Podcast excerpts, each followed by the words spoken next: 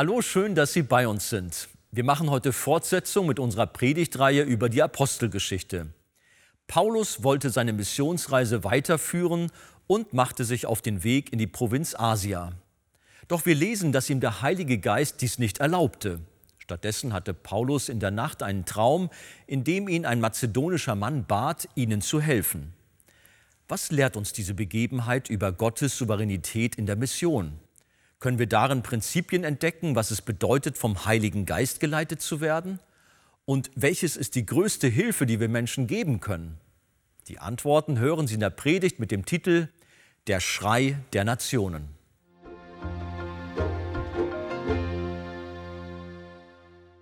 Wir wollen heute miteinander in der Apostelgeschichte weitermachen.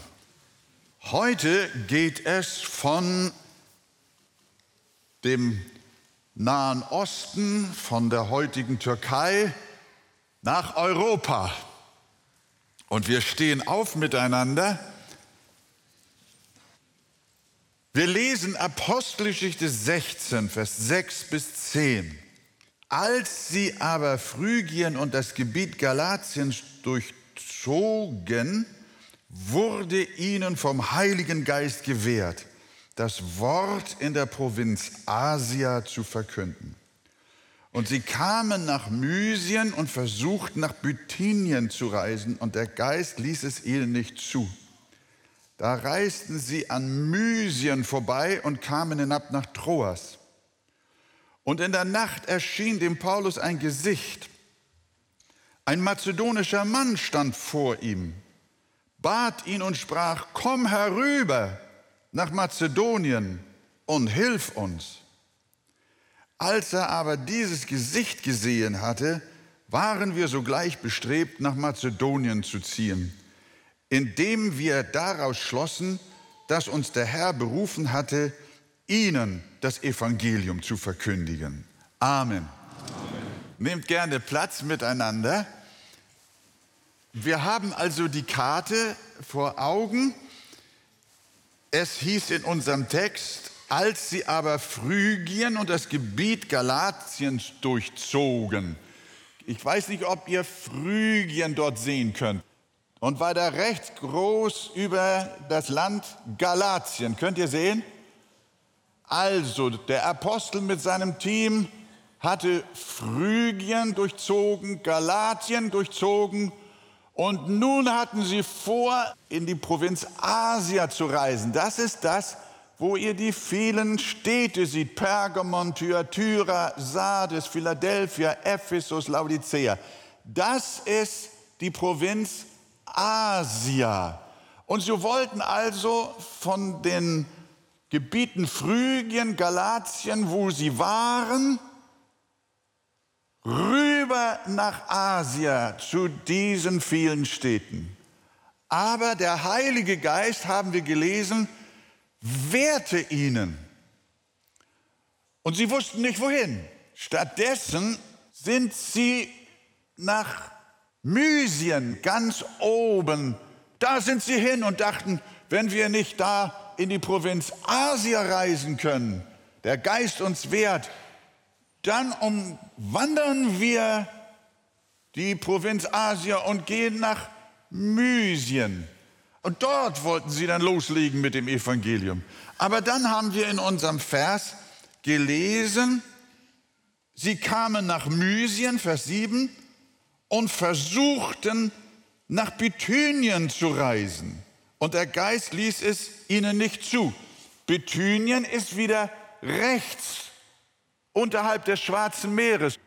Also der Apostel, weil er nicht nach Asien durfte, ging er hoch nach Mysien und wollte da das Evangelium predigen, aber dann erlaubt der Heilige Geist auch da nicht zu predigen und er wusste nicht wohin und wollte dann also nach Bithynien rüber und Pontus.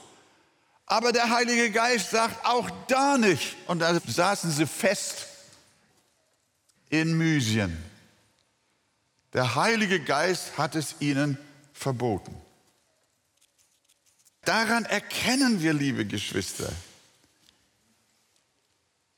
dass die Souveränität Gottes in der Mission eine gewaltige Rolle spielt. Der Herr selbst bestimmt, wem das Evangelium bekannt gemacht werden soll und wem nicht. Die Elberfelder übersetzt deshalb nicht nur, dass der Geist es ihnen nicht zuließ, in Mysien zu predigen und in der Provinz Asia zu predigen, sondern der Geist Jesu erlaubte es ihnen nicht.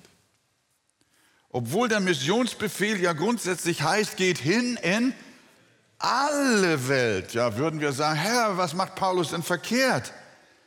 Es gibt aber trotz dieses weltweiten Missionsbefehls Zeiten und Gegenden, in denen der Herr nicht erlaubt, dass dort gepredigt wird. Das will uns fremd erscheinen. Aber wenn wir die Gemeinde- und Kirchengeschichte anschauen, dann ist das ganz normal. Es gab Jahrhunderte in Israel, in denen Gott nicht redete, Viele Generationen hindurch erfuhren keinerlei Offenbarung von Gott. Von Malachi bis Christus waren es 400 Jahre, in denen Gott schwieg und kein Prophet in Israel aufgestanden war. Und deshalb lesen wir bei Amos, siehe, es kommt die Zeit, dass sie hin und her von einem Meer zum anderen, von Norden nach Osten laufen und des Herrn Wort suchen und doch nicht finden werden.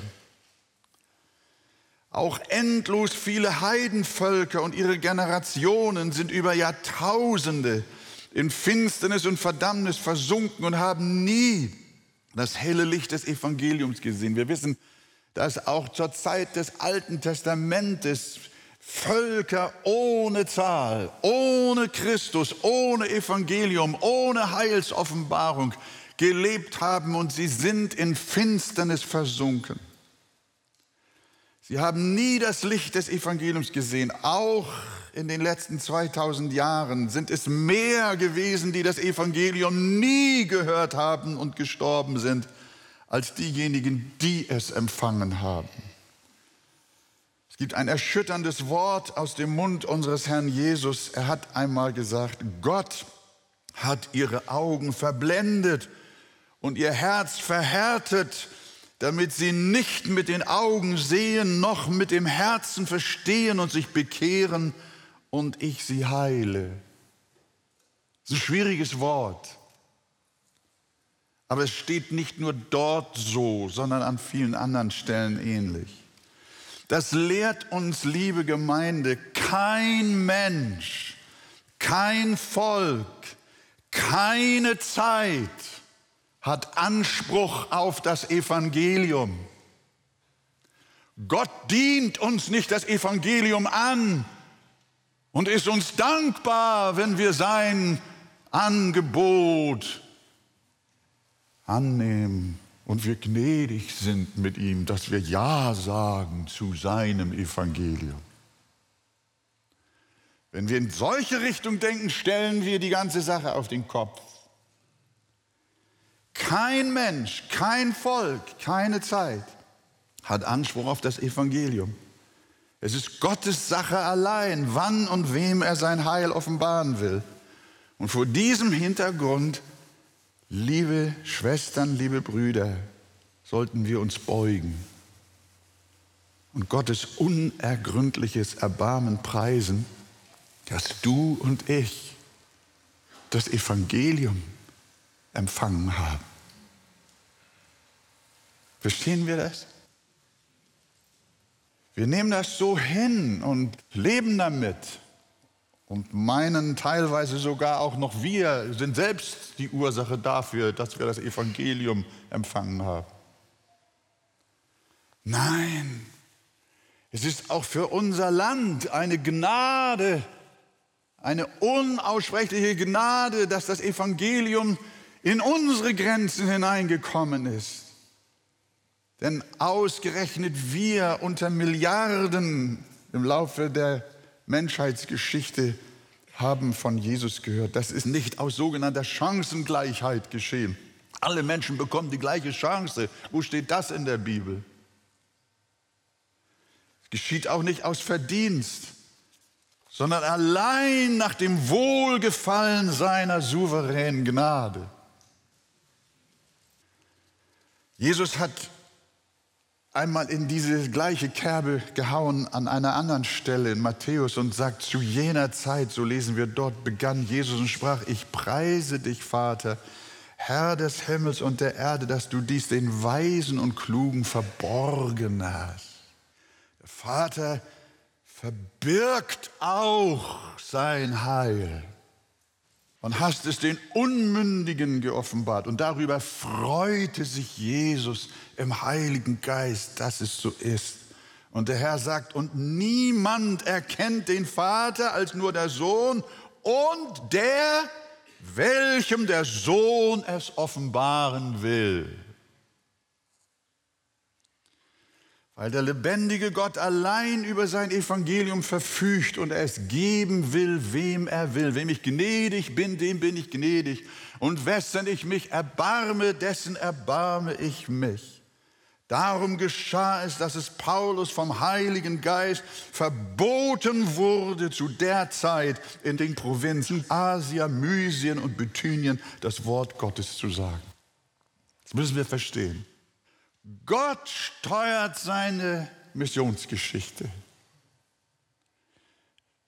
Mir wäre lieber gewesen, er hätte auf den Knopf gedrückt und einen Befehl gegeben und Tausende, Millionen von Engeln würden auf die Erde kommen und würden zeitgleich den ganzen Globus mit dem Evangelium erfüllen.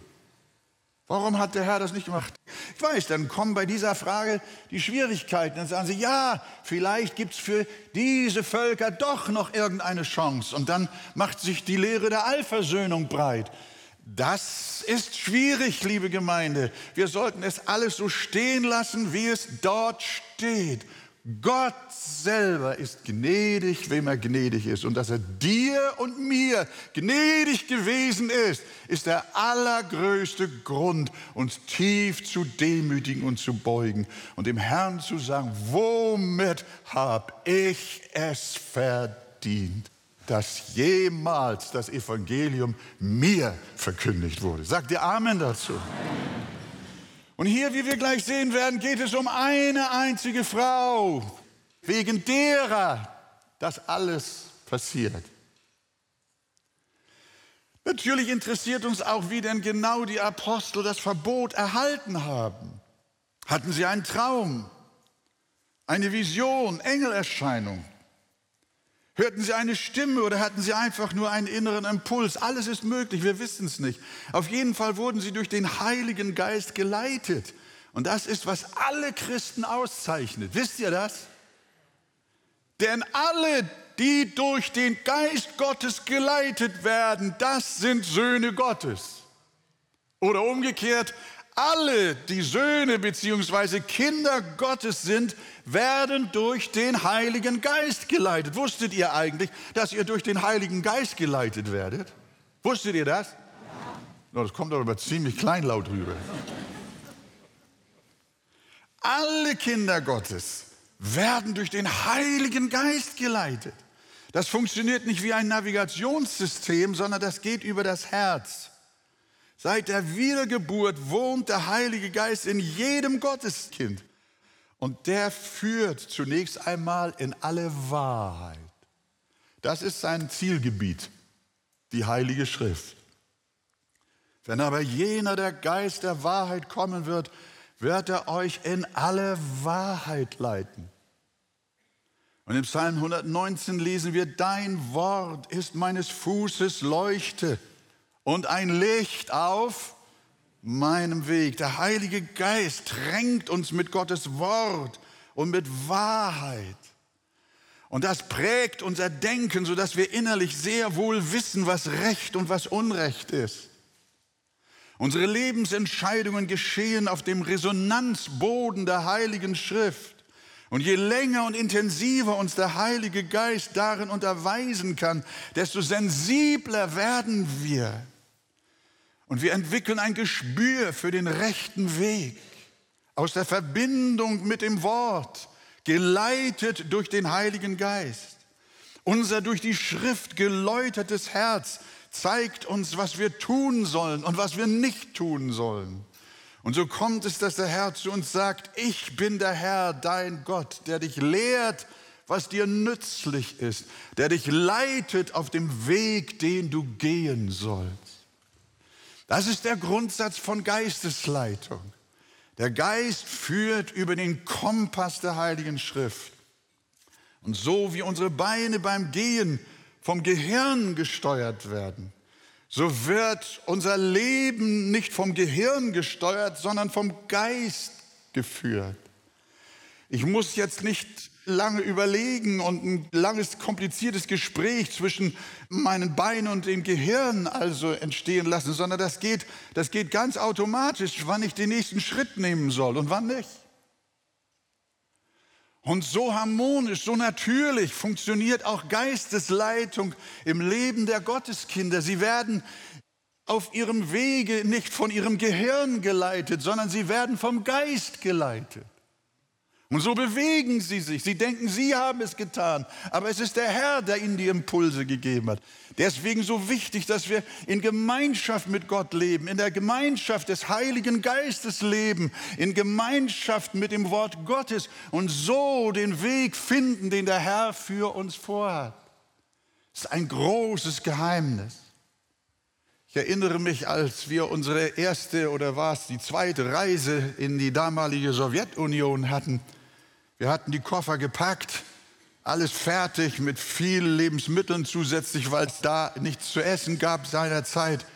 Meine Frau sagt, als wir schon startbereit waren für den nächsten Morgen mit dem Flieger, ich muss aber jetzt heute Abend noch schnell, ehe die Geschäfte schließen, einen Kassettenrekorder holen. Ich sage, was willst du denn jetzt noch mit dem Kassettenrekorder? Ist doch alles schon zu, die Koffer sind gepackt. Ja, ich weiß nicht, ich muss dahin. Und dann ist sie wiedergekommen mit so einem Apparat von Kassettenrekorder. Dann sagt sie, könntest du das tragen? Unsere erste Station waren einige Tage Evangelisation in Moskau. Als wir dort fertig waren, ist der Kassettenrekorder immer noch unter unserem Gepäck. Ich sage, hast keinen gefunden, für den das bestimmt war. Nee, nee, sagt sie, ich weiß auch nicht. Aber lasst uns mal nach Astrachan, vielleicht ist da jemand. Ich schleppe das Ding bis nach Astrachan, das ist eine Stadt an der Wolga, am Kaspischen Meer. Da haben wir Evangelisation auch, vier, fünf Tage. Evangelisation ist vorbei. Ich sage, hast du den Kasten immer noch da?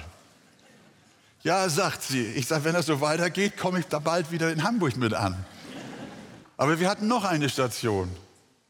Das war Slaviansk in der Ukraine. Das war unser erster Besuch in Slawians. Und dann haben wir dort Besuch im Hause des Pastors gemacht. Der war blind. Das ist Viktor Kurilenko. Viele von euch kennen ihn. Der erzählt uns, wie er blind geworden ist.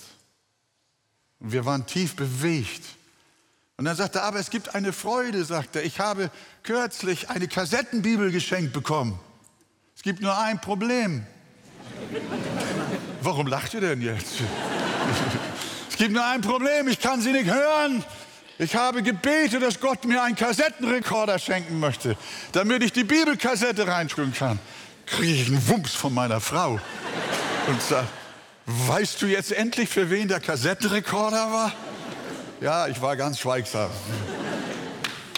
Ja, da kann man wirklich sagen, Gott Lob und Preis. Das ist so fantastisch.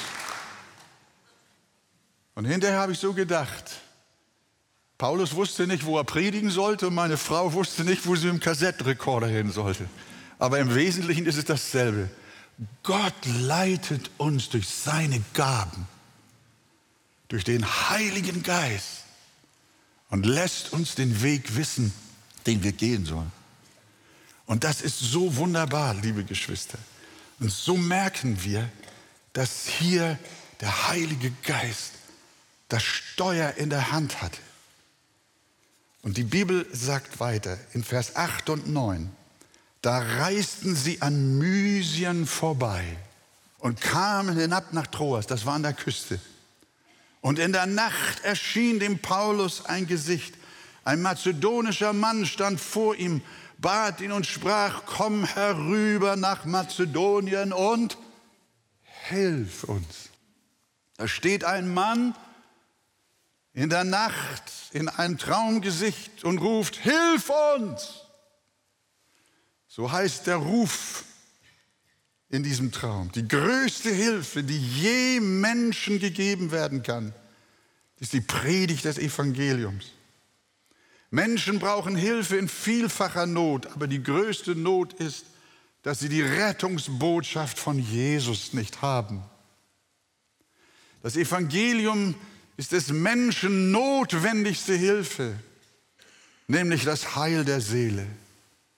Wollen wir der Bevölkerung dieser Erde wirklich helfen, dann müssen wir ihnen das Evangelium verkündigen.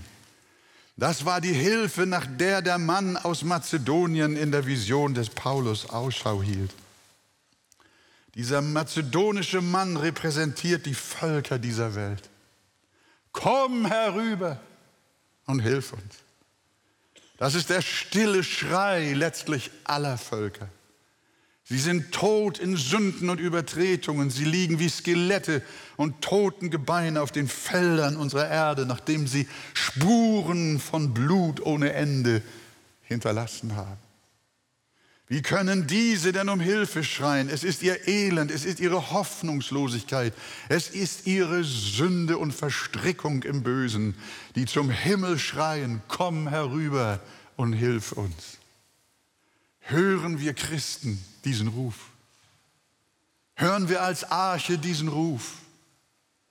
Gott hat aus dem Blut von einem alle Völker dieser Erde gemacht, sagt die Schrift. Und sie alle rufen, komm herüber und hilf uns. Wir sind viele heute. Vielleicht ist da einer, der den Ruf des mazedonischen Mannes hört. Ich weiß es nicht. Wir kennen die Missionsgeschichte und Biografien von Moffat, von Livingston, von Hudson Taylor, von William Carey und von vielen, vielen anderen, die den Ruf gehört haben, komm herüber und hilf uns. Und sie sind gegangen. Es gibt heute noch junge Menschen, junge Ehepaare, die bereit sind, auf den Komfort und auf das bequeme Leben im eigenen Land zu verzichten und an einen Ort zu gehen, den sie zuvor nicht kannten und nie gesehen haben. Komm herüber und hilf uns. Hier sind junge Leute. Der Heilige Geist allein weiß, ob hier nicht ein Livingston oder ein Charles Stadt unter uns ist. Vielleicht auch drüben in der Sonntagsschule. Es mag einer dazwischen sein, zwei oder drei oder noch viel mehr. Gott ruft auch heute noch Menschen, die das Wort hören, komm herüber und hilf uns. Und in Vers 10 heißt es, als Paulus aber dieses Gesicht gesehen hatte, waren wir sogleich bestrebt, nach Mazedonien zu ziehen, indem wir daraus schlossen, dass uns der Herr berufen hatte, ihnen das Evangelium zu verkündigen. Die Sache war klar. Und der Mann gehorchte in Jesu Namen. Und alles Volk sagt Amen.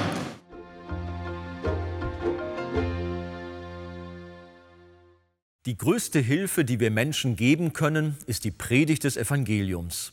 Hinzu kommt aber auch die praktische Hilfe für Menschen in Not. Hierfür setzt sich die Arche auf verschiedenen Kontinenten ein so zum Beispiel auch in Afrika. Sehen Sie jetzt einen kurzen Film von unseren humanitären und diakonischen Missionsprojekten in Sambia.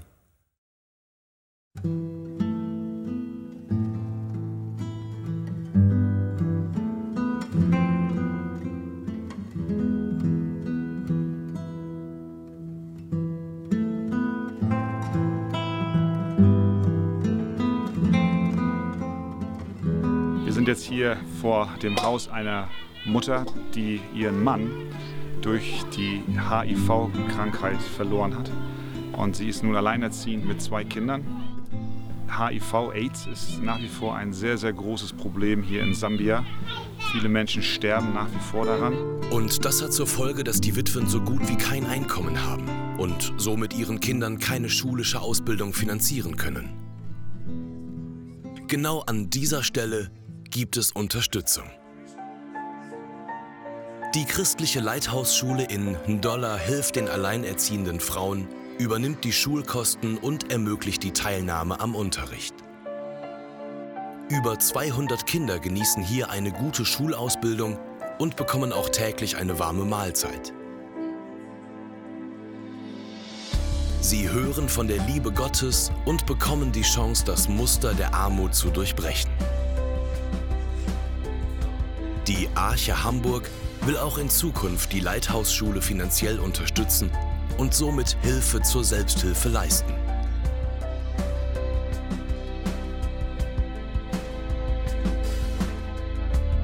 Gemeinsam Zukunft bauen. Für Kinder in Afrika.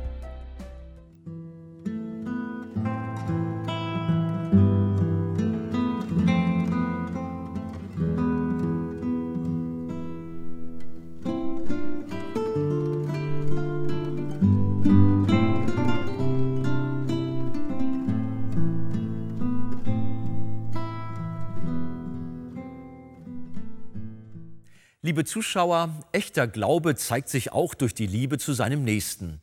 Herzlichen Dank an alle, die es uns in der Vergangenheit ermöglicht haben, Menschen in aller Welt Hoffnung und Lebensperspektive zurückzugeben.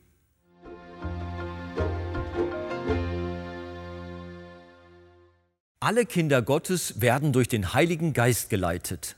Dies ist ein Zitat aus der Predigt. Möchten Sie weiterführende Informationen zu diesem Thema? Dann lesen Sie in dem Buch Das Evangelium Kennen und Genießen vom Pastor Wolfgang Wegert das Kapitel Der neue Mensch ist voll Heiligen Geistes. Dort finden Sie vertiefende Ausführungen zu Inhalten der Predigt. Auf Wunsch erhalten Sie ein Exemplar kostenlos. Wir freuen uns über jeden Kontakt zu unseren Zuschauern. Sie erreichen uns per Brief, E-Mail oder zu nachfolgenden Zeiten unter der eingeblendeten Telefonnummer. Näheres zur evangelisch reformierten Freikirche Arche finden Sie im Internet. Liebe Zuschauer, wir freuen uns über die Möglichkeit, die Fernsehkanzel ausstrahlen zu können. An erster Stelle danken wir Gott dafür. Dann sind wir aber auch allen Freunden dankbar, die uns mit Gebet und finanziellen Mitteln unterstützen. Ohne sie wäre das nicht möglich. Über eine Spende auf die eingeblendete Kontoverbindung würden wir uns sehr freuen. Nun verabschiede ich mich von Ihnen und wünsche Ihnen Gottes Segen.